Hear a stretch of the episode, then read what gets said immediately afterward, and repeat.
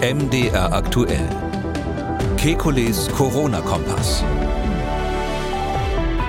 Dienstag, 28. Februar 2023. Es ist eine spannende Woche fürs Infektionsgeschehen in Deutschland. Morgen laufen weitere Test- und Maskenpflichten aus. Gleichzeitig verzeichnen Hausärzte vor allem in Karnevalsregionen einen deutlichen Anstieg beim Krankenstand. Wie ist die Lage einzuschätzen und wie lassen sich die aktuellen Zahlen lesen, wenn auch das Robert Koch Institut mittlerweile auf Schätzungen zurückgreift?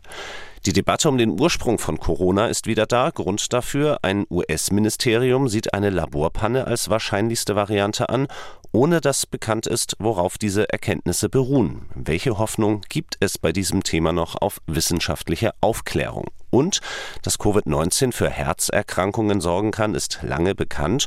Nun haben US-Forscher näher untersucht, was genau dabei im Herzen passiert. Wir schauen auf die Ergebnisse.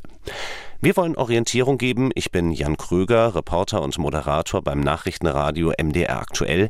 Jeden Dienstag haben wir einen Blick auf die aktuellen Entwicklungen rund ums Coronavirus und wir beantworten Ihre Fragen. Das tun wir mit dem Virologen und Epidemiologen Professor Alexander Kekulé. Hallo, Herr Kekulé. Guten Tag, Herr Kröger. Herr Kekulé, in der letzten Woche hatten wir ja darauf verwiesen, dass wir heute wieder etwas genauer auf das aktuelle Infektionsgeschehen schauen wollen. Da gibt es äh, Wortmeldungen von Hausärzten aus dem Rheinland oder dem südlichen Württemberg, sprich äh, Hochburgen, was Karneval oder Fasnacht angeht. Dort äh, sind schon viele Krankmeldungen zu verzeichnen und auch im Bericht des Robert Koch Instituts ist von einem leichten Anstieg die Rede. Wie bewerten Sie die Lage? Also wir haben jetzt natürlich eine Nachwelle ähm, in den Regionen, wo besonders viele Menschen in engen Raum zusammenkamen. Übrigens, das kann man nicht oft genug betonen, ähm, es geht ja nicht um die Bilder, die wir alle im Fernsehen gesehen haben, wenn so Straßenkarneval gefeiert wird, sondern das Problem ist, was vorher und nachher passiert in geschlossenen Räumen. Also das äh, kennen wir von vielen ähnlichen Veranstaltungen, ähm, dass äh, nicht auf der Straße die Infektionen stattfinden, sondern in geschlossenen Räumen. Aber trotzdem ist es so, wir haben letztlich eine ähnliche Situation, wie man sie auch vom Oktoberfest in München gesehen hat. Es ist so, dass man ja in München das, die gleichen Befürchtungen hatte. Einige Leute haben gesagt, da wird es also zu ganz üblen Ausbrüchen kommen. Äh, Virologen haben gesagt, das werden neue Varianten sein, die in die ganze Welt ähm, quasi ähm, dann ausgebreitet werden. Ist ja alles nicht passiert, sondern es ist das passiert, was, was man vorhersehen konnte. Es hat einen kurzen Peak gegeben, es hat eine Belastung gegeben, die nach vier Wochen später etwa zu Ende war. Und ähm, hier beim Karneval wird es nicht anders sein. Da gibt es natürlich eine eine vorübergehende Belastung durch Infektionen. Sowas hatten wir immer. Ähm, in, in, München nennt man das dann die Wiesengrippe nach dem Oktoberfest, weil das Oktoberfest auf der Theresienwiese eben stattfindet. Und in äh, den Karnevalshochburgen wird es wahrscheinlich auch irgendwelche Ausdrücke für die Art von Halsweh geben, die man dann hinterher hat. Also daher nicht überbewerten. Das ist jetzt ein momentaner kleiner Anstieg bei den Infektionskrankheiten, ist kein Hinweis darauf, dass wir irgendwie in eine neue Welle reinkommen. Dann schauen wir mal näher in den Wochenbericht des Robert Koch Instituts, was da ja auffällt gegenüber den Wochenberichten, die wir vielleicht Mitte Februar, Anfang Februar besprochen haben. SARS-CoV-2 macht inzwischen wieder 8% der Atemwegserkrankungen aus. Der Anteil ist also leicht angestiegen. Wie schauen Sie darauf? Also erstens, das sind ja Zahlen, muss man nochmal ins Gedächtnis rufen. Also das, äh, was da in Deutschland sequenziert wird, also da mhm. wird ja äh, oder überhaupt genauer untersucht wird, ist erstmal ein kleiner Anteil nur. Also die haben dann in jeder Woche so um die 200, 250 Proben, die sie sich überhaupt genauer anschauen. Und da äh, stellen sie dann fest, welcher Anteil zum Beispiel SARS-CoV-2 ist. Und ähm, ob das ist jetzt in der Tat, ich glaube, von 6% auf 8% gestiegen, da würde ich aber nichts draus machen. Fakt ist, dass es relativ konstant in, auf niedrigem Niveau geblieben ist. Es verschwindet, verschwindet nicht, aber es ist bisher zumindest kein Hinweis darauf, dass es zunimmt. Von der Prognose her würde ich allerdings schon sagen, mh, auch wenn es immer schwierig ist, Prognosen zu machen, bekanntlich, diese typischen Erkältungserreger und auch die Grippeviren, die verschwinden wohl in den nächsten Wochen. Also es sieht nicht nicht so aus, als hätten wir jetzt noch eine heftige Frühjahrswelle ähm, bei der Grippe, was man manchmal gesehen hat, aber bisher gibt es keine Zeichen dafür. Und da gibt es ja etwas, das könnte man so als Platzhirscheffekt bezeichnen. Meistens gibt es ein Virus, das irgendwie sich dann auf Kosten der anderen Viren durchsetzt, was einfach deshalb funktioniert, weil wir selten zwei Atemwegserreger zugleich haben, zumindest nicht zwei Viren zugleich. Das erste Virus, was kommt, macht sozusagen den Punkt und die anderen müssen dann warten, bis der Mensch wieder genesen genesen ist und können dann äh, einige Zeit später wieder zuschlagen. Und deshalb kann es gut sein, dass SARS-CoV-2 nochmal eine Chance hat, wenn jetzt diese äh, winterlichen, typischen saisonalen Erreger zurückgehen, weil SARS-CoV-2 ja etwas weniger saisonal ist als die, die sich schon seit vielen Jahrhunderten wahrscheinlich auf die Menschheit eingeschossen haben. Könnte sein, dass wir daher nochmal eine Frühjahrswelle kriegen. Deshalb sage ich schon jetzt, das wird kein Grund zur Aufregung sein, ähm, selbst wenn das irgendwo vielleicht in den Zeitungen dann aufgeregt steht. Das ist einfach der normale Effekt, wenn die anderen sich zurückziehen, dass das SARS-CoV-2 wahrscheinlich ein bisschen länger in den Sommer hinein noch vorhanden sein wird.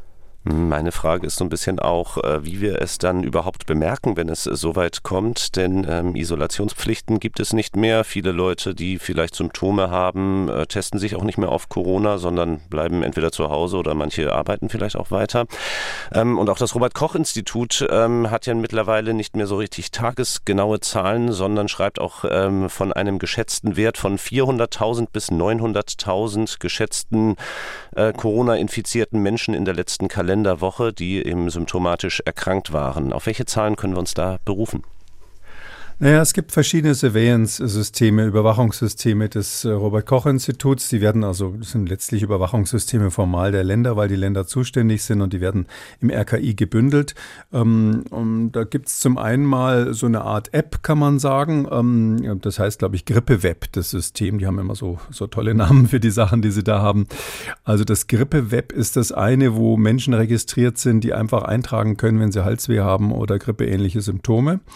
Ähm, das ist so eine Art Stichprobe. Funktioniert letztlich genauso, wie, wie, wie Sie im öffentlich-rechtlichen Rundfunk rauskriegen, wie viele Leute welche Sendung anschalten. Da gibt es eben so ein paar, die haben quasi so eine Art ähm, Signalfunktion für die anderen und man hofft, dass die Stichprobe repräsentativ ist.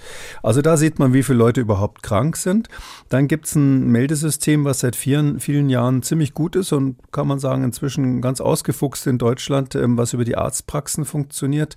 Das sind ähm, auch wieder ausgewählte ausgewählte, aber eben statistisch gut ausgewählte Arztpraxen, die melden ähm, Atemwegsinfektionen, akute respiratorische Erkrankungen.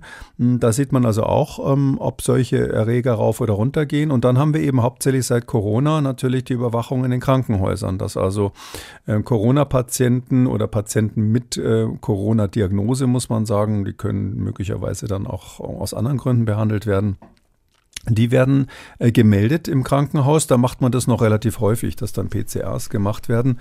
Vielleicht auch so eine Art Übererfassung an der Stelle, das muss man ganz klar sagen. Und dann ähm, das Monitoring auf den Intensivstationen. Also wenn man, wenn ich jetzt richtig mitgezählt habe, sind es vier Ebenen, ähm, wo also ähm, man das sieht bei den Intensivstationen. Das ist die einzige Position, wo dann nochmal äh, wirklich sauber differenziert wird. Sind die Menschen wegen Corona auf der Intensivstation oder sind sie auf der Intensivstation wegen was anderen und haben zusätzlich, zufällig noch eine positive PCR.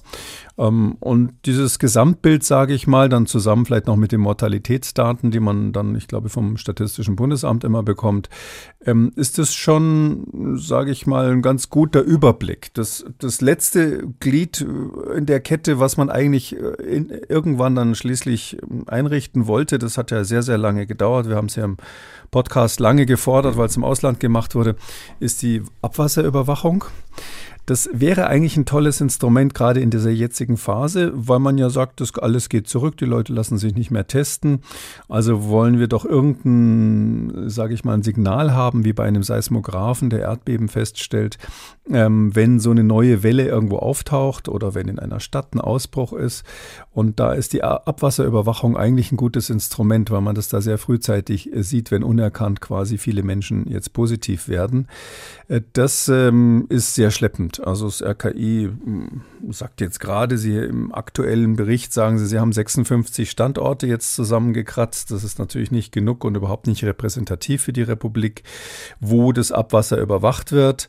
Ähm, da ist aber wiederum das Umweltbundesamt zuständig, die auch die Diagnostik selber machen und die Ergebnisse dann ans RKI melden typisch deutsch natürlich, da muss die Ressorthoheit gewahrt werden, ähm, weil ja auch da immer die Vergabe von Mitteln, von Geldern damit verbunden ist, wenn man so einen Auftrag hat.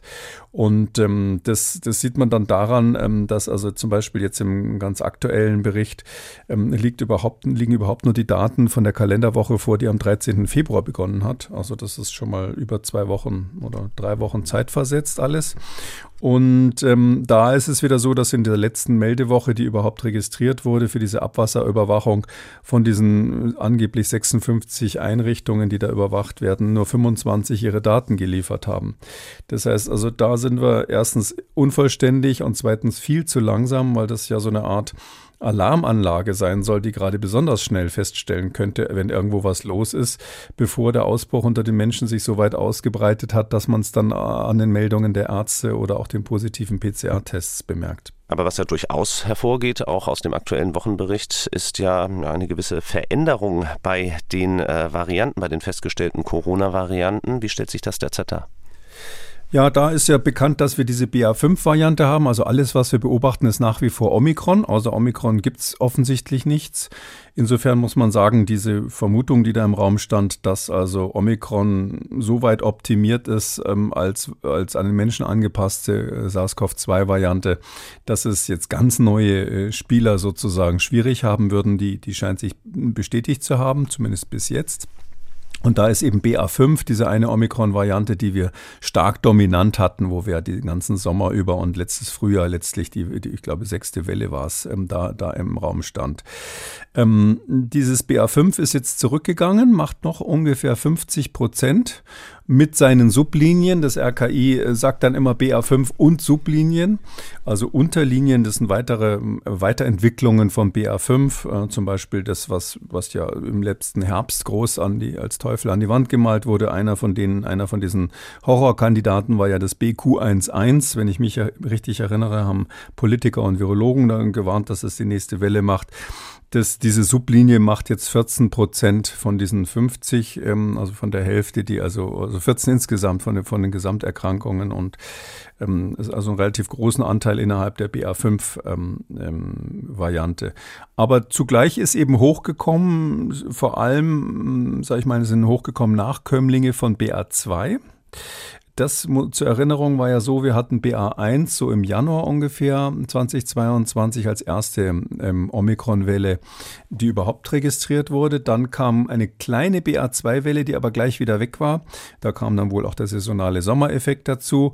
Und dann den ganzen Sommer über hatten wir eigentlich BA5 als Hauptthema sodass BA2 in gewisser Weise zu kurz gekommen ist. Ich meine, ich habe das auch schon mal ähm, angedeutet, dass da, da möglicherweise eine Immunitätslücke bei uns in Deutschland vorhanden sein könnte. Und es ist so, dass ähm, ähm dieses BA2, das äh, hat so Weiterentwicklungen gemacht. Berühmt ist XBB1. Und dieses XBB1, das ist jetzt bei so ungefähr einem Viertel der festgestellten Sequenzen. Und ähm, also 25 Prozent und 19 Prozent sind XBB1.5. Also das ist schon so, dass das im Kommen ist, kann ich mal sagen. Das nimmt schon langsam zu ähm, und gibt auch andere BA2-Varianten, zum Beispiel 2.75, die in Nordamerika äh, Sorgen bereitet hat. Ähm, die liegt jetzt so bei 19 Prozent ungefähr. Also kann man so grob sagen, BA2-Abkömmlinge machen die Hälfte im Moment und BA5 ist die andere Hälfte und auf dem Rückzug hm, sodass ich schon vermuten würde, falls es jetzt nochmal eine kleine Frühjahrswelle gibt, dass mehrere der BA2-Subvarianten das machen, weil wir eben da wohl weniger Immunität hier in Deutschland haben. Vielleicht für die Leute, die jetzt nur wissen wollen, ist das Ganze gefährlich oder nicht, kann mhm. man nochmal erwähnen, in der letzten Januarwoche, das ist jetzt die, die ähm, aktuell eben berichtet wurde, da hatten, äh, gab es 176 Covid-Tote. Das ist natürlich traurig, aber es ist ganz klar, es sind nach wie vor Personen über 80 mit klarem Risikoprofil, die das haben. Und das ist der niedrigste Wert, einer der niedrigsten Werte, die überhaupt gemessen wurden in dieser, seit jetzt die Pandemie richtig läuft. 2022 war der niedrigste Wert in der ersten Juniwoche und das waren 275 ähm, Tote. Also 275 war der bisher niedrigste Wert in 2022 und jetzt sind wir bei 176, das heißt also 100 weniger, grob gesagt ich finde, das ist schon ein deutlicher Unterschied und man sieht, dass die Gefahr abnimmt. Äh, Covid ist nach wie vor für einige Menschen eine tödliche Erkrankung und man muss eben überlegen, wenn sowas nur noch bei den Risikogruppen Probleme macht, was sind dann die adäquaten Maßnahmen? Und äh, genau mit so einer Maßnahme befassen wir uns jetzt, denn ab morgen gibt es wieder eine Änderung bei den Maskenpflichten bei den Verbliebenen in Deutschland. Nämlich für Beschäftigte und Bewohner in Gesundheits- und Pflegeeinrichtungen gelten ab morgen keine Masken- und Testpflichten mehr, sondern sie gelten nur noch für Besuche in Arztpraxen, Kliniken und Pflegeheimen. Daran gibt es Kritik jetzt in beiden Richtungen. Nehmen wir mal auf der einen Seite die Virologin Melanie Brink Brinkmann, die sagt, ich hätte es besser gefunden, die Maskenpflicht in diesen kritischen Bereichen unseres Gesundheitssystems beizubehalten. Und auf der anderen Seite die Kassenärztliche Bundesvereinigung, die wiederum fordert, ähm, eine Verpflichtung auch eben für Arztpraxen aufzuheben. Wo positionieren Sie sich da? Ich will es mal so vom Schutzziel her formulieren. Wir haben ja Jetzt einfach das Problem, die Risikogruppen sind bekannt. Im Moment spricht man eher von Ü80, früher war es mal Ü70, davor war es Ü60. Heute ist es so, ähm, der Median, also sozusagen der hier relevante Mittelwert ähm, von, von der Altersverteilung von denen, die gestorben ist, liegt im Moment bei 83 Jahren. Also der, der, der mittlere Wert von, von den Menschen, die gestorben sind, ist 83 Jahre. Natürlich gibt es immer ein paar jüngere, aber das sind typischerweise solche, äh, die bekannte Risiken haben und heutzutage wissen die Menschen, die aus bestimmten medizinischen Gründen jünger sind und trotzdem ein hohes äh, Risiko haben, wenn sie eine SARS-CoV-2-Infektion bekommen haben, die wissen das normalerweise. Wir sind jetzt eigentlich in einer Phase, die zu befürchten war, nämlich, dass eigentlich die Regel heißt, ähm, rette sich wer kann oder jeder ist für sich selbst verantwortlich. Also die Menschen aus den Risikogruppen, die und vor allem die Älteren müssen jetzt selbst für sich sorgen. Eine Möglichkeit ist, sich äh, geimpfen zu lassen und einmal boostern. Das ist ähm, das Mindeste, was man sozusagen mal grundsätzlich empfehlen kann für diese Hochrisikogruppe. Ähm, aber natürlich kann man auch weitergehen und sagen, ich treffe mich mit jüngeren Leuten nur, wenn die getestet sind oder ich trage selber eine gut sitzende FFP-Maske oder ich möchte, dass meine um, äh, Umgegen, äh, Umgebung sich da schützt oder mich da letztlich schützt. Sowas kann man im privaten Bereich ja relativ gut steuern und, und da meine ich, ist es auch in Ordnung, wenn wir als Staat sagen oder wenn der Staat sagt, das ist jetzt so weit, dass man äh, diesen Menschen die Verantwortung in der Regel selbst geben kann. Man hat das ja auch in anderen Lebensbereichen. Ich meine, klar könnte man argumentieren, wenn alte Leute ähm, schlecht sehen oder, oder mental nicht mehr so fit sind, dass die aus Versehen irgendwo über die Straße laufen und vom Auto überfahren werden.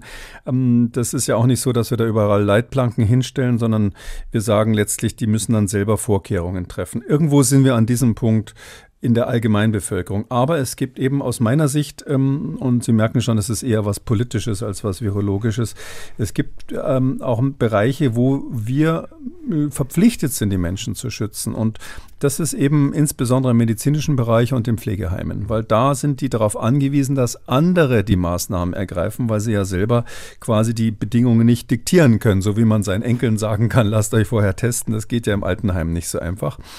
Ähm, ich finde, bei den Arztpraxen ist es so, der verantwortliche Arzt in einer Praxis, der hat viel über Hygiene gelernt, der weiß viel über SARS-CoV-2 und das ist das absolute Routinegeschäft des Arztes, seine Patienten vor allen möglichen Schäden zu schützen. Und der weiß dann auch individuell, wer ein Risiko hat. Darum finde ich, ähm, da widerspreche ich Frau Brinkmann, ähm, dass man das Ärzten wirklich überlassen kann, das selber zu entscheiden. In meinem Umfeld muss ich auch sagen, hat mich sogar direkt überrascht, ist es so, dass ähm, wenn ich jetzt nachdenke, alle Ärzte, die ich jetzt so unmittelbar kenne, die äh, niedergelassen sind und Praxen haben, haben gesagt, sie behalten das mit den Masken bei. Ich glaube, dass viele Ärzte sagen werden, zumindest äh, wenn ich kritische Patienten habe, wenn ich jetzt nicht gerade Sportphysiotherapie oder sowas mache oder Augenarzt bin mit lauter jungen Patienten mal, dann, dann sorge ich dafür, dass es keine Infektion gibt, zum Beispiel indem Masken getragen werden etwas kritischer und da würde ich Frau Brinkmann an der Stelle, wenn Sie so wollen, ausnahmsweise zustimmen. Ich glaube, es ist bekannt, dass ich mit dieser ganzen Null-Covid-Vorschlägen ähm, ähm, nicht so viel am Hut hatte. Das ist die Situation in Heimen. Also da haben wir eben nicht einen Arzt, der das entscheidet und ähm, Personalnot, viel, viele Menschen im Personal sehen auch nicht ein, dass sie bestimmte Maßnahmen ergreifen müssen. Wir haben ja da vor einem guten Jahr ähm, Erlebnisse gehabt bei Ausbrüchen und dann auch Hinweise von Mitarbeitern dort, die sogar bei einigen dazu geführt haben, dass man eine allgemeine Impfpflicht dann gefordert hat, weil, weil man gedacht hat, man kriegt es nicht anders in den Griff.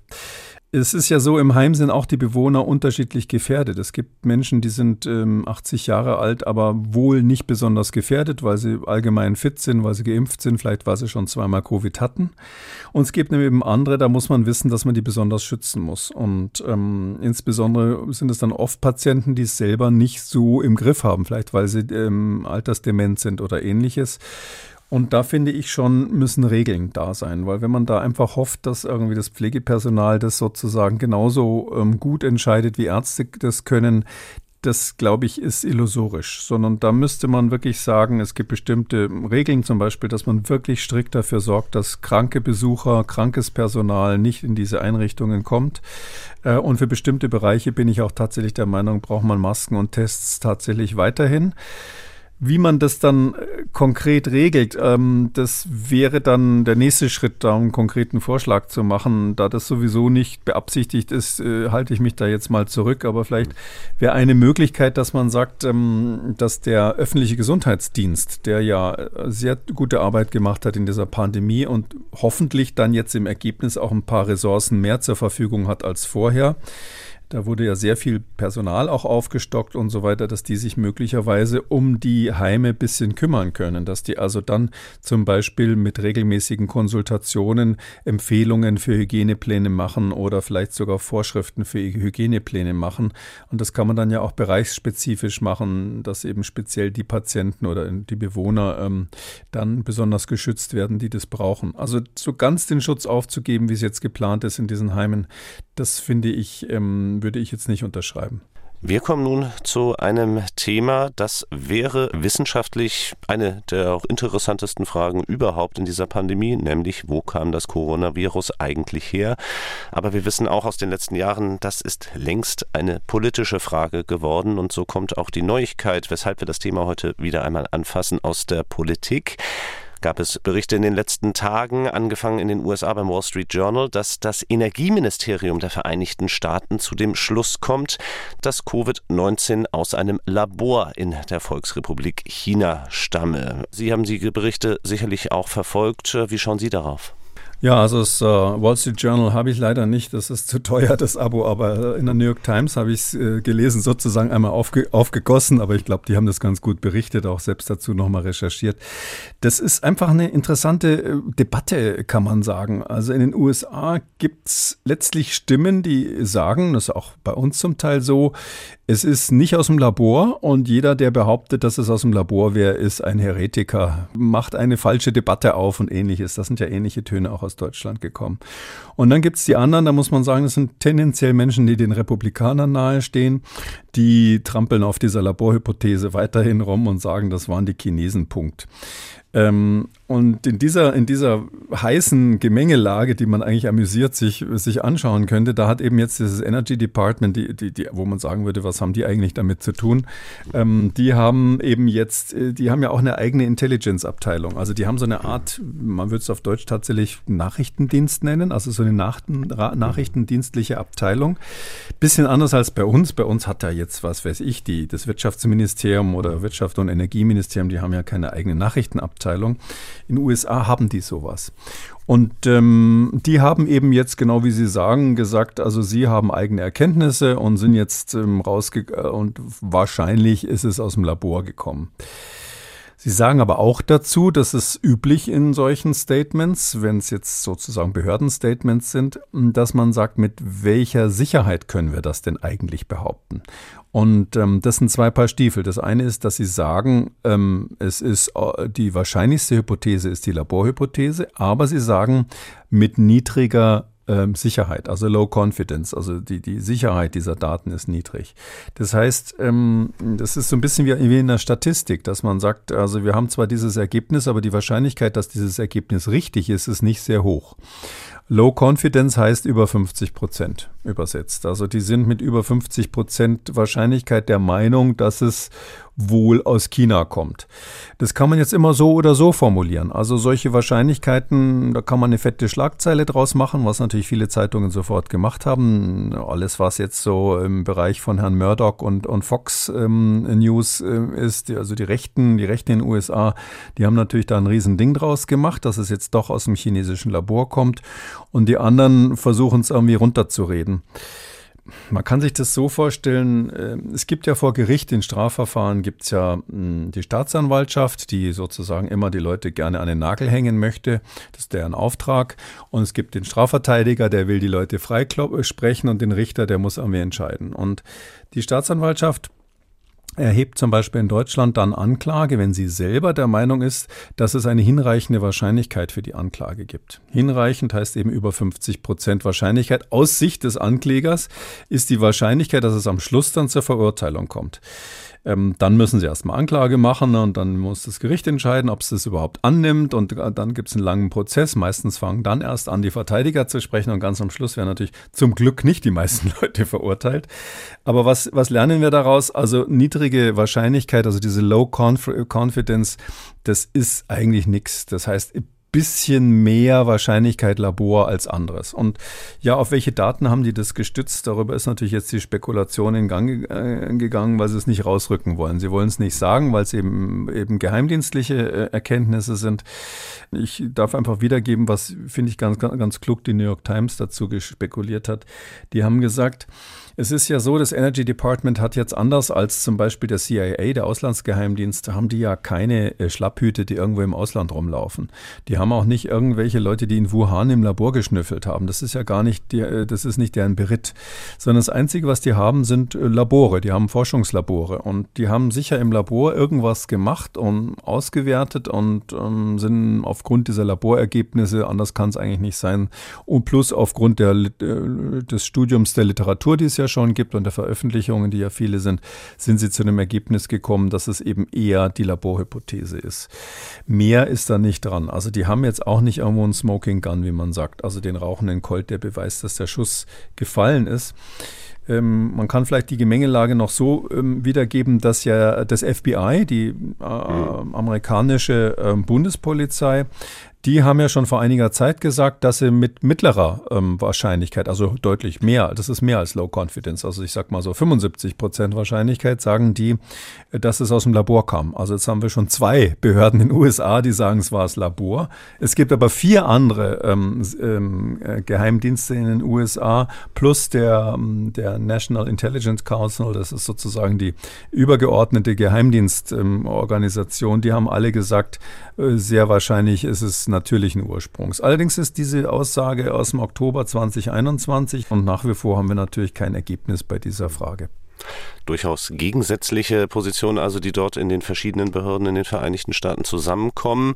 Und dieses Dilemma lässt sich eigentlich in elf Sekunden sind es ziemlich genau zusammenfassen. Jake Sullivan hören wir uns kurz einmal an, nationaler Sicherheitsberater des US-Präsidenten Joe Biden, der äh, die Erkenntnisse so zusammenfasst. If we gain any further insider information, we will share it with Congress and we will share it with the American people. But right now, there is not a definitive answer that has emerged from the intelligence community on this question. Also keine endgültige Antwort und wenn es neue Erkenntnisse geben sollte, dann wird es mit dem Kongress und mit der äh, amerikanischen Bevölkerung geteilt. Soweit äh, das politische Statement, aber es gibt natürlich auch noch einen wissenschaftlichen Hintergrund in der Debatte. Es gab ja bereits eine internationale Kommission, die nach China gereist ist, um den Ursprung des Virus zu untersuchen. Es sollten auch in Zusammenarbeit mit der Weltgesundheitsorganisation ähm, weitere Untersuchungen folgen. Und nun gab es in Nature, also einer der hochrenommierten Zeitschriften, die wir auch häufig in unserem Podcast erwähnen, in den letzten Wochen einen Bericht darüber, darüber, dass die Weltgesundheitsorganisation genau diese Pläne fast heimlich still und leise fallen gelassen hat. Ja, richtig so. Also ich habe schon, schon lange ähm, da ja eine ähm, etwas fatalistische Einstellung dazu. Ähm, es ist ganz klar, wir werden diese Quelle nicht finden. Also wenn das ein Laborunfall war, dann ist doch völlig klar, dass die Chinesen, die ja ganz offensichtlich die Spuren verwischt haben, aus welchem Grund auch immer, und, und, und auch keine Informationen rausgeben, ähm, dass die Chinesen die Spuren vernichtet haben oder zumindest so vergraben haben, dass wir sie nicht finden werden. Wir werden dieses Problem nicht lösen. Ähm, sie, selbst wenn Sie einen Zeugen finden, der das behauptet, ist dann immer die Frage, wie glaubwürdig der sein wird. Und wenn wir es lösen, muss man auch die Frage stellen, was bringt es eigentlich? Weil die ganze Debatte hat ja eins bewiesen, und das muss man schon unterm Strich sagen, das ist ganz wichtig meines Erachtens, das Virus könnte aus dem Labor gekommen sein. Also es gibt niemanden, der sagt, das ist unmöglich. Äh, gut, es gab mal einige Virologen international, die gesagt haben, es ist unmöglich, ähm, äh, die, dann, die dann auch sehr stark dann in Lancet damals so einen Brief geschrieben haben und gesagt haben, jeder, der das Gegenteil behauptet, schadet der Wissenschaft und, und so weiter und es ist quasi ähm, auszuschließen aus der Debatte. Aber es ist natürlich so, dass heute eigentlich alle sagen, es könnte aus dem Labor gekommen sein.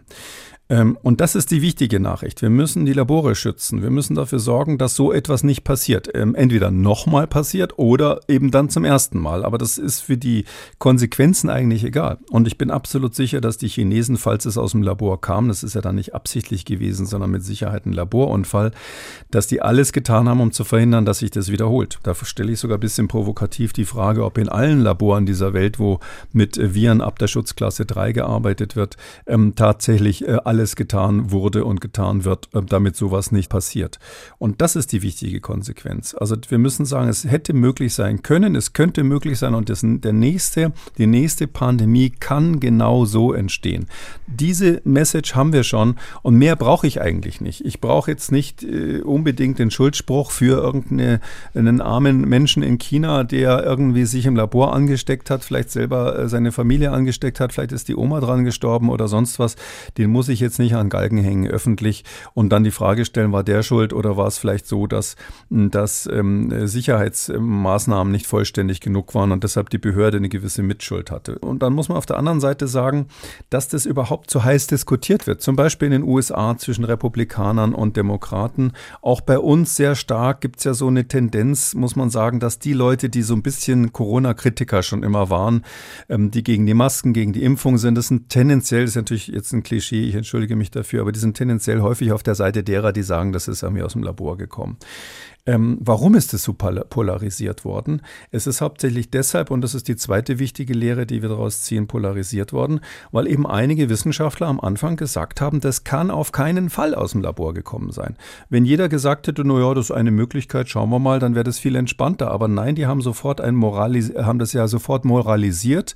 Das war dieses berühmte Paper, wo eben ausgerechnet der Peter Daszak ähm, das mitinitiiert hatte. Der ist der Chef der Eco Health Alliance in New York und der hat ja gerade selber ein Forschungsprojekt mit Wuhan zusammen gehabt, wo eben genau dieser Antrag gestellt worden war, sowas herzustellen wie dieses Virus. Und er war quasi einer der Mitinitiatoren äh, dieses Unseg, dieser unsäglichen Publikation, wo bekanntlich auch ein bekannter deutscher Virologe mit unterschrieben hat, äh, dass man gesagt hat, äh, diese, diese Hypothese mit dem Labor darf nicht weiter verfolgt werden, weil das unredlich ist. Und Wissenschaftler, die das behaupten, seien keine Wissenschaftler. Also das war ja der, das war das große Problem. Und dann gab es dann sozusagen so ein bisschen so den Nachfolgekrieg. Ähm, irgendwann nach langer Zeit haben sich andere aus der Deckung getraut und gesagt, naja, es könnte aber auch anders gewesen sein, lass uns nochmal aufs Labor schauen. Dann ähm, hat die WHO ihre erste Kommission dahin geschickt, um das zu untersuchen. Die wurden ja immerhin noch ins Labor gelassen, die durften immerhin mit den Leuten reden. Es war natürlich alles super kontrolliert, wie das in China so ist, haben überhaupt keine Proben mitnehmen dürfen und nichts. Die Proben waren ja auch alle schon weg. Blöderweise war der Peter Daschak eben dann selber mit dabei in dieser Kommission, sodass man gesagt hat, also das ist ja nun eine befangene Kommission gewesen, jemand, der diese, diesen ursprünglichen Aufruf im Lancet mit unterschrieben hat, ähm, dass, äh, und dass der jetzt quasi da mit in der Kommission ist, das geht gar nicht. Diese Kommission hat rausgefunden, es war wahrscheinlich kein Laborunfall. Daraufhin aber, da hat die WHO gesagt, okay, wir geben es zu, das war vielleicht nicht so optimal, wir machen eine weitere Kommission. Und ähm, An der Stelle muss ich dann doch sagen, in dieser weiteren Kommission war dann, wie, was ich jetzt ungeschickt fand, ohne dass ich das persönlich meine, Christian Drosten mit dabei der auch diesen ursprünglichen Aufruf mit unterschrieben hat. Also die zweite Kommission war wieder nicht völlig frei von den Leuten, die bekanntermaßen schon eine Position hatten. Und deshalb ist das natürlich riesig diskutiert worden äh, weltweit. Nicht, nicht wegen Drosten, sondern wegen anderer Leute, die da noch drinnen waren, wo man auch gesagt hat, hat das überhaupt einen Sinn? Die Chinesen waren längst sauer gefahren durch die ganze äh, Fingerpointing-Aktion, dass man immer ähm, auf sie gezeigt hat und gesagt hat, Chinese Virus hat ja der Donald Trump gesagt, das chinesische Virus. Und deshalb ist die Beziehung zwischen dem chinesischen CDC und ähm, der Weltgesundheitsorganisation quasi eingefroren. Die Beziehungen zwischen den USA und China sind auch als Folge dieser ganzen Aktion ähm, auf dem absoluten Tiefpunkt. Gibt natürlich noch andere Gründe. Und ähm, deshalb hat die WHO zu Recht jetzt gesagt, also das ist völlig sinnlos. Da rennen wir jetzt noch viel mehr gegen Beton als vorher. Und hinterher heißt es dann doch wieder, dass die Leute befangen waren, die wir da mehr oder minder geschickt in diese Kommission berufen haben. Und deshalb haben sie jetzt zu Recht, ähm, nicht offiziell, aber man hört das von allen möglichen, nicht nur von Nature, haben sie diese Aktion jetzt erstmal abgeblasen.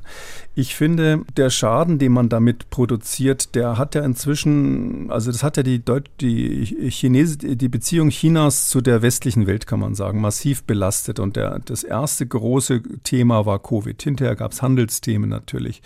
Und wenn man jetzt sieht, wie schwierig die Diskussion gerade aktuell dieser Tage im Zusammenhang mit der Ukraine ist, dann muss man sagen, ist es das denn wert, ähm, sich so einer starken Macht, die möglicherweise die nächste große Wirtschaftsmacht auch weltweit wird, sich äh, wegen der Frage, wo dieses Virus herkam, sich da die Beziehung zu verscherzen. So bin ich einfach der Meinung, ganz pragmatisch, obwohl ich es als, Viro als Virologe gerne wüsste, äh, vergesst es. Ja, das werdet ihr nicht erfahren und das ist es einfach nicht wert, an dieser Stelle im medizinischen Bereich, aber auch in anderen Bereichen sich die Kommunikation zu verderben.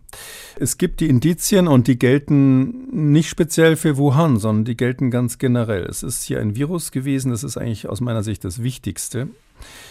Das war zum Zeitpunkt, als es ausgebrochen ist, schon sehr gut an den Menschen angepasst, weil sich gleich ziemlich schnell, nicht so schnell wie jetzt, aber hat sich ziemlich schnell vermehrt. Das haben wir vorher noch nie gesehen. Und das ist höchst ungewöhnlich und deshalb muss es ein Säugetier gegeben haben, was ähnliches Immunsystem wie, das wie der Mensch hat, also keine Fledermaus, wo das schon sehr gut trainiert hat und zwar ziemlich lange. Und die Frage ist, wo war dieses Tier? Weil man hat im ganzen um Umkreis von Wuhan, in dieser, in dieser, ähm, äh, in dieser Region Hubei, hat man ähm, absolut keine Spuren gefunden von einem Vorgänger. Auch bei den Fledermäusen natürlich nicht. Sodass es die Möglichkeit gibt, dass dieses Tier, was da dazwischen war, möglicherweise in der Pelzzucht irgendwo war. Da sind ja alle getötet worden und es gibt angeblich keine Proben mehr. Ähm, und vielleicht verheimlicht China, China das. Oder dieses Tier hat im, irgendwo im Labor gelebt. Ja, das ist auch möglich. Ähm, das werden wir nicht rauskriegen. Aber dieses, dieses Indiz dieser schnellen Anpassung, dass das von vornherein so angepasst war, dass es keine Vorgänger in der Umgebung gab, dass bei den Fledermäusen kein ähnliches Virus gab und dass es natürlich eine gewisse untypische Struktur hat, wo man sagt, naja, es ist da so ein neues Virus gekommen, das könnte eine Rekombination sein, ja.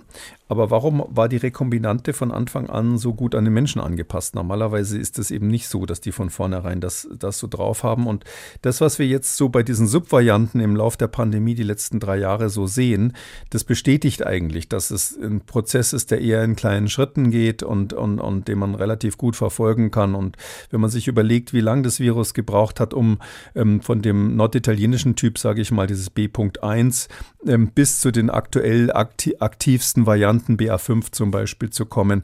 Das waren ja, obwohl da wirklich weltweit Milliarden von Menschen involviert waren in diesem, in diesem Reifungsprozess des Virus, waren es ja, so grob gesagt, zwei Jahre, die das gedauert hat. Äh, dass da zwei Jahre lang in China vorher quasi das Virus vom, vom Tier an den Menschen sich adaptiert hat, ohne dass man irgendwelche Spuren findet, dass irgendwo in einer Region mal ein Ausbruch bei Menschen war, wo man irgendwas von gehört hat oder so. Da gab es immer nur Einzelne, die mit Fledermäusen Kontakt hatten, die hatten aber dann ganz andere Viren ähm, erlebt. Das ist eben merkwürdig und deshalb muss man sagen, ja, es gibt Indizien dafür, dass das Virus sich vorbereitet hat in einem Tier, was irgendwo abgeschlossen war im Labor oder in der Pilzzucht oder sonst wo. Ähm, aber das ist kein Beweis. Und da gilt natürlich auch die Unschuldsvermutung am Schluss des Tages und deshalb nochmal fort mit Schaden und lieber, auf die, lieber die nächste Pandemie vermeiden, indem wir unsere Labore sicherer machen. Als nächstes möchte ich mit Ihnen auf wissenschaftliche Ergebnisse schauen, die, das möchte ich einleitend sagen, noch nicht in einer Studie veröffentlicht worden sind, aber letzte Woche doch zumindest im Fachjournalismus einige Karriere gemacht haben. Das waren nämlich Ergebnisse, die auf einer Fachkonferenz in den USA vorgestellt worden sind. Es geht darum, wie Corona das Herz beeinträchtigen kann. Schon länger natürlich bekannt, dass äh, Covid-19 auch massive Herzprobleme nach sich ziehen kann. Und äh, die Forscher der Columbia University haben dort eben untersucht, was dort genau passiert. Was ist es letzten Endes, was demzufolge jedenfalls Corona bei uns im Herzen auslösen kann? Ähm, ja, also die Arbeit kommt da eben von der Columbia-Universität, ähm, hat eine Riesenwelle in der Presse gemacht. Darum haben wir es hier mal tatsächlich rausgezogen. Mhm. Sonst wäre ich jetzt nicht so sportlich gewesen, über etwas zu berichten, was da nur beim Kongress vorgestellt wurde. Wir wissen nicht genau, auf welchen experimentellen Daten das beruht. Und für mich ist das eigentlich ein schönes Beispiel, mal zu, zu zeigen, wie etwas, was wissenschaftlich eigentlich eher so ähm, Hinterhofgeflüster ist, plötzlich es in die ersten, äh, auf die ersten Seiten gewisser Medien mhm. schafft. Ähm, ähm, das ist so gewesen, es gar, ich habe das zuerst gar nicht gefunden, das, diese Publikation auch auf der Webseite von dieser Konferenz, weil es nämlich in Anführungszeichen nur eine Posterpräsentation war. Das läuft so bei solchen Kon Konferenzen, die Sachen, die so richtig wichtig und weltbewegend sind oder die von wichtigen Menschen vorgestellt werden, die äh, kriegen Vorträge. Also da, da, wird man zum Vortrag eingeladen, was äh, eine große Ehre ist. Und das, was nicht, was, was es nicht schafft, sozusagen bis zum Vortrag zu kommen, das kriegt eine Posterpräsentation. Ist das deshalb nicht schlecht, aber eben sozusagen die, die, die zweite Klasse ähm, bei, den, bei den Konferenzen. Und das war nur ein Poster, wenn ich mal so sagen darf. Aber offensichtlich hat die Presseabteilung der Columbia University richtig die Trommel gerührt und deshalb wissen jetzt alle davon. Was haben die gemacht? Also die haben in den ähm, ersten Corona-Wellen, also bevor es Impfstoffe gab in der Zeit, haben die ähm, von Menschen, die an Corona gestorben sind, Covid gestorben sind, hatten sie insgesamt zehn Patienten. Ähm, das ist keine große Zahl und da haben sie eben pathologisch im Herz von diesen Verstorbenen genauer untersucht, was da los ist. Und da haben die was rausgefunden, was eigentlich schon ganz interessant ist, nämlich, dass die sogenannten Calciumkanäle verändert waren in den Herzmuskelzellen. Was sind diese Calciumkanäle? Die Calciumkanäle sind wichtig dafür, dass das Herz überhaupt schlägt. Das ist ja ein Muskel und der hat so eine, ähm, so eine ähm, inter äh, interessante Methode, wie der sozusagen die Kontraktion auslöst. Das, äh, das muss ja sozusagen bei allen Zellen zugleich passieren, synchronisiert passieren, damit das Blut ausgestoßen wird. Dazu gibt es ein elektrisches Signal zunächst mal. Das Herz wird also quasi elektrisch gesteuert. Über so, eine, so ein Kabel kann man fast sagen, über eine Nervenleitung gibt es einen Impulsgeber, der quasi sagt, wann das Herz schlagen soll. Und die einzelne, einzelne Muskelzelle, äh, die, bei der kommt die elektrische Spannung an der äußeren Zellmembran an, führt zu einer Veränderung der Spannung an dieser äußeren Membran, die ganz winzig ist, eine kleine Potentialveränderung, wie wir sagen. Und da hm, passiert Folgendes, da strömt erstmal ein bisschen Calcium, ähm, ist ja ein Ion, also Calcium 2 Plus Ionen, strömen erstmal von außen ein bisschen in die Zelle ein. Ähm, das passiert ganz schnell als Reaktion auf den elektrischen Schlag, aber dann passiert etwas, was eben typisch, sag ich mal, Herzmuskel ist oder im Herzmuskel besonders ausgeprägt. Dieser leicht erhöhte Calciumspiegel, der da ausgelöst wird durch den Nerv, der macht so eine Art Initialzündung dafür, dass in der Zelle selber aus so Depots, die die Zelle da drinnen hat, das ist das Sarkoplasma heißt das bei diesen Zellen, da wird, werden Unmengen von Calcium sozusagen als Reaktion darauf ausge, äh, freigesetzt. Und diese Freisetzung, das, also diesen eigentlichen Haupteffekt, das machen eben diese Calciumkanäle. Das sind Kanäle, die wenn man so will, eigentlich besser gesagt Schalter, die zwischen diesen Calciumdepots im Sarkoplasma in der, ähm, in der Zelle sind und ähm, dem sonstigen intrazellulären Raum. Die lassen sozusagen da dann, äh, wenn man so will, machen die Schleuse auf. Ist so eine Art kann man sich so ähnlich vorstellen wie bei einer, wie bei einer Servobremse. Da ist es ja so, man tritt auf die Bremse und das Servo verstärkt es enorm, dass also dann am Schluss das Auto zum Stehen kommt. Und das ist so eine Art Servogaspedal. Bisschen Kalzium strömt in die Zelle ein und dieser, dieser Kanal macht dann auf und macht aus dem bisschen, also wahnsinnig viel. Und dieses viele Kalzium in der Zelle, das löst dann letztlich die, ähm, wenn es in vielen Zellen zugleich passiert, die Kontraktion aus. Ähm, jetzt gibt es ein Phänomen, das heißt, ist schon länger bekannt. Das ist das Calcium-Leck-Phänomen. Ich glaube, so heißt es auf Deutsch, also dass man quasi ein Leck hat. Und zwar, wenn diese Calciumkanäle nicht ganz dicht sind, und, sondern da suppert, sappert sozusagen ständig so ein bisschen Kalzium raus. Dann kommt es zu einer Situation, dass auch das wenn es so auf kleinem Niveau immer wieder so rausläuft und wenn man so will, der Wasserhahn nicht ganz dicht ist, dann kann auch das gelegentlich dazu führen, dass es zu einer Kontraktion kommt im Herzmuskel. Vor allem, wenn es bei mehreren Zellen so ist und die schalten sich dann zusammen und plötzlich hat man dann eine Kontraktion, die gar nicht von oben vom, von den Nerven gesteuert ist, sondern die einfach nur daran liegt, dass der Kalziumspiegel in der Zelle nicht funktioniert hat.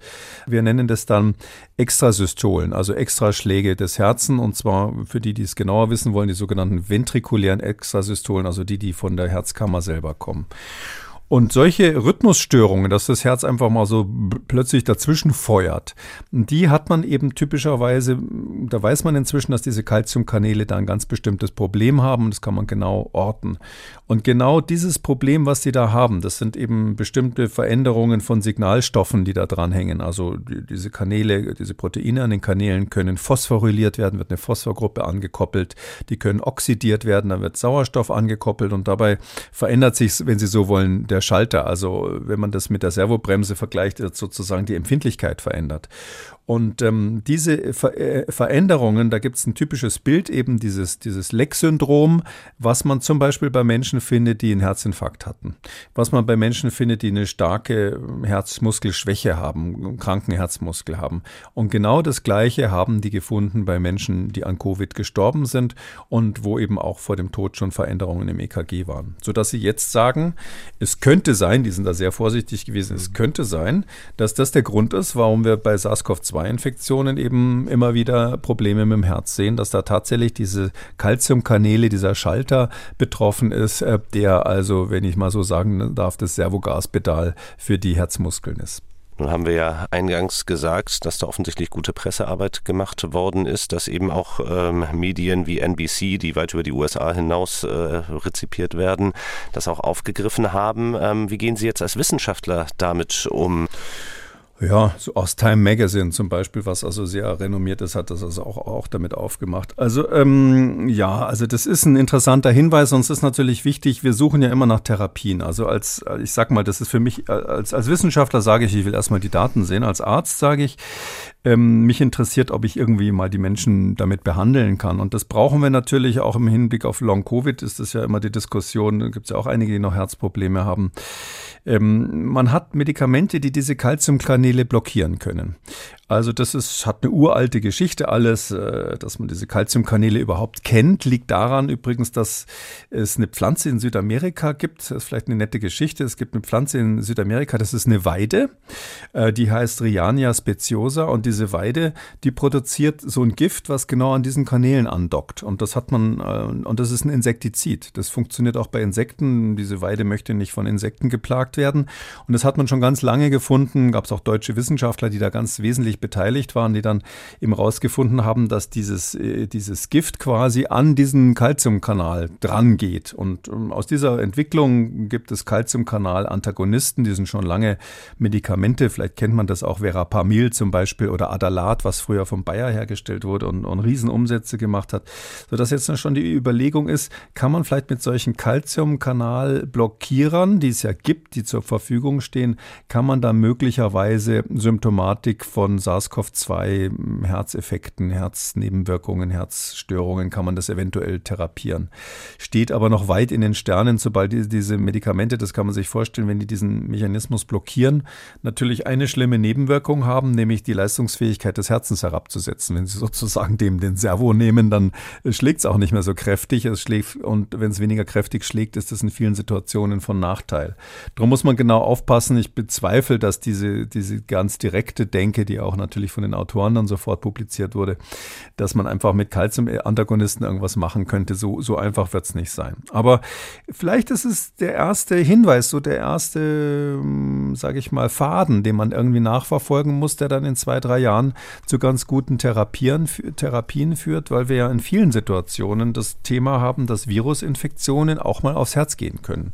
Und bisher war immer so die Idee, naja, klar, das sind Autoimmunreaktionen, das sind Autoantikörper, Körper, die machen die, äh, die, die Muskelzellen im Herz kaputt und da kommt es dann zu einer Entzündung und deshalb ist das alles, äh, gibt es diese Nebenwirkungen.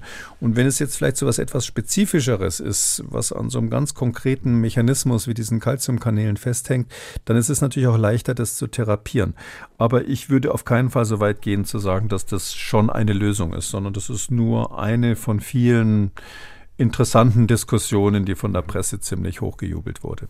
Wir kommen zu den Hörerfragen und die Frage von Enrico Lussetti setzt im Grunde auch bei der wissenschaftlichen Arbeit an. Er schreibt, seit Anfang der Pandemie bereiten mir große Bauchschmerzen die Preprints, die gefühlt massenweise in die Öffentlichkeit kommen. Es sind wissenschaftliche Werke, die noch nicht von anderen unabhängigen Experten untersucht wurden. Es ist also nicht selten, dass sie Mängelfehler oder durchaus falsche Schlüsse enthalten. Warum kommen sie in die Öffentlichkeit?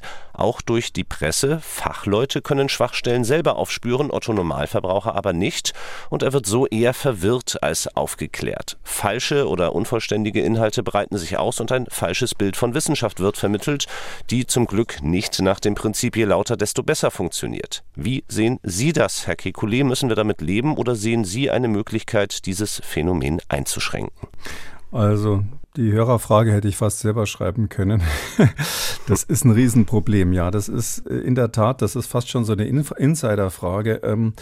Es ist in der Tat so, ähm, dass dadurch, dass jetzt diese Preprints so überhand genommen haben oder, oder äh, eben auch die Pressearbeit, gerade haben wir es bei der Columbia University als Beispiel gesehen, äh, dadurch ähm, wird natürlich die Wissenschaft verzerrt. Man kann sagen, durch Corona ist die Wissenschaft politischer geworden. Wissenschaft war schon immer politisch. Es gibt ja Kollegen von mir, die behaupten, alles, was Wissenschaft rausfindet, ist quasi komplett eunochoid und, und überhaupt frei von irgendwelchen persönlichen Befindlichkeiten. Ähm, das, sage ich mal, ist völliger Unsinn. Wissenschaftler sind extrem eitel und sind auch darauf angewiesen, dass ihre Arbeit erkannt wird, dass sie, dass sie Forschungsmittel bekommen und so weiter. Also es kommt immer auch darauf an, wie man die Sachen verkauft.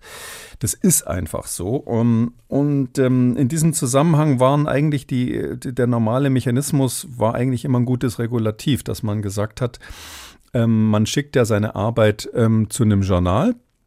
Äh, und wenn man es gut publiziert haben will, dann sind es eben Journale wie Nature, Science, Cell und so weiter in unserem Bereich, die also super renommierte äh, Reviewer haben, Gutachter haben.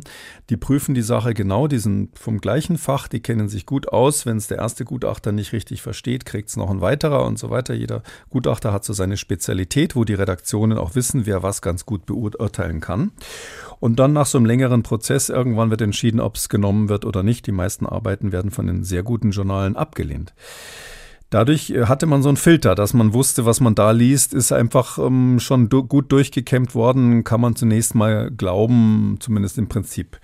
Ähm, so, und jetzt ist natürlich so, die Corona-Krise hat, äh, da kamen zwei Sachen zusammen. Das eine ist, dass natürlich dieser langwierige Gutachterprozess, der manchmal viele Monate, manchmal sogar über ein Jahr dauert bei diesen Journals, dieser Gutachterprozess, der, das ging nicht, weil es musste einfach schnell, schnell, schnell gehen. Die Wissenschaftler unter sich mussten zumindest eine Ahnung haben, was gerade so in der Mache ist. Sonst hätte man dieses Tempo bei, äh, gegen das Virus quasi nicht halten können. Das Virus hat ja auch, hat, hat sich ja auch nicht Zeit gelassen. Ähm, das heißt, es war berechtigt, dass man den Fachkollegen quasi die Dinge vorab zur Kenntnis gibt. Es war vorher ja schon so, dass viele kritisiert haben, dass es diese Journals gibt, die dann ähm, da so Monopolstellung haben und die dafür äh, plädiert haben, dass es eher so freie Internetplattformen geben sollen, wo es soll, wo jeder publizieren kann, was er will oder wo andere Mechanismen letztlich dieses, diesen Review-Prozess machen.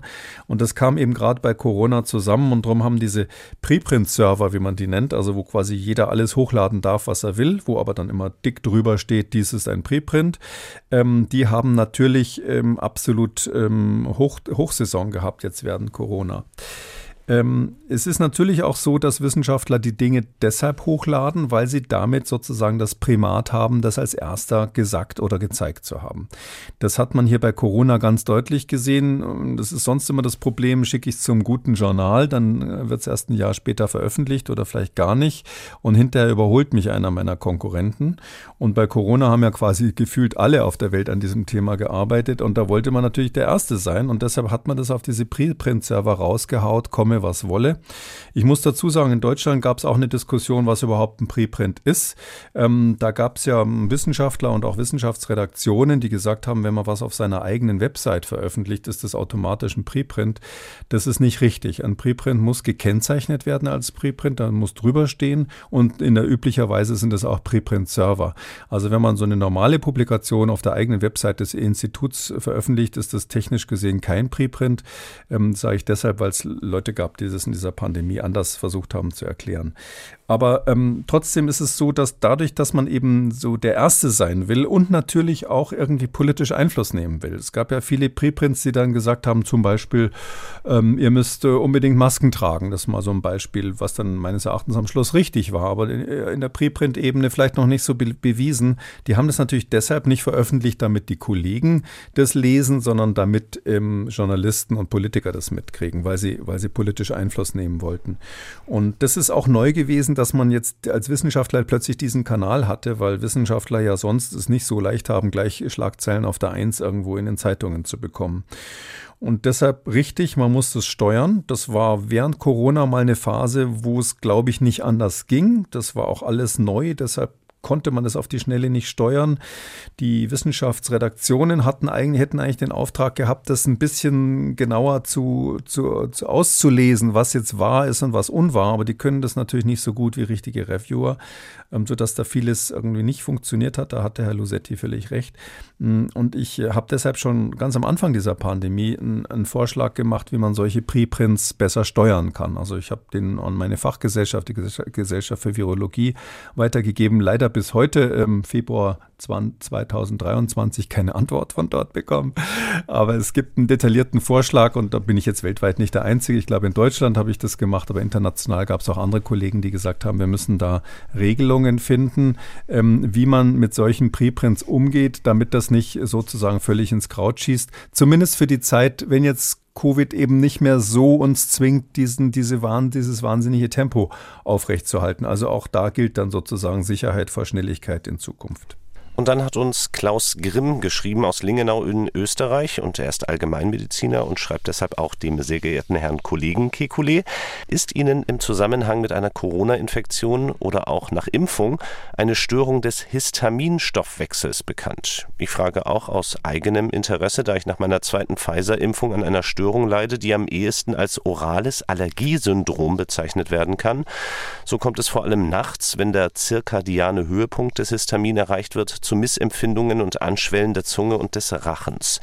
Ich konnte durch eine histaminarme Ernährung eine Besserung beobachten. Auch habe ich den Eindruck gewonnen, dass bei meinen Patienten gehäuft Histaminintoleranz auftritt, wobei ich hier zugegebenermaßen einem Bias unterliege. Also diese Beobachtung, die Herr Grimm gemacht hat, wie bewerten Sie die? Tja, also muss man vielleicht mal kurz erklären, was Histaminintoleranz ist oder Histaminunverträglichkeit, würde man eher sagen. Ähm, es ist so, Histamin ist ein Botenstoff, ähm, der verschiedene Dinge im Körper macht. Wir haben ja schon mal von Adrenalin gehört oder Insulin, so wie so ein Hormon eigentlich. Und das Histamin hat verschiedene Funktionen, kann zum Beispiel beim Magen an der Verdauung die Säureproduktion mitsteuern. Aber es ist eben auch verantwortlich ähm, für eine bestimmte Art von Allergien. Ähm, da, was man bei Heuschnüpfen zum Beispiel kennt oder bei Asthma, da kommt es dazu, dass ähm, bestimmte Zellen, die zu den weißen Blutzellen gehören, in dem Fall heißen die Mastzellen, und diese Mastzellen, ähm, die sind also nicht gemästet wie im Stall, sondern die heißen aus histologischen Gründen so, die, ähm, die äh, setzen schlagartig dann ziemlich viel Histamin frei. Und dieser Transmitter, dieser Überträgerstoff, führt dann zu verschiedenen Reaktionen, zum Beispiel zu einer Weitstellung der Gefäße, dazu, dass die äh, Durchblutung zunimmt, ähm, dass es eben zu diesem Juckreiz kommt, dass man manchmal so eine Quaddel sogar richtig kriegt, ähm, diese, diese Akutreaktionen, die man so als allergische Reaktion bezeichnet.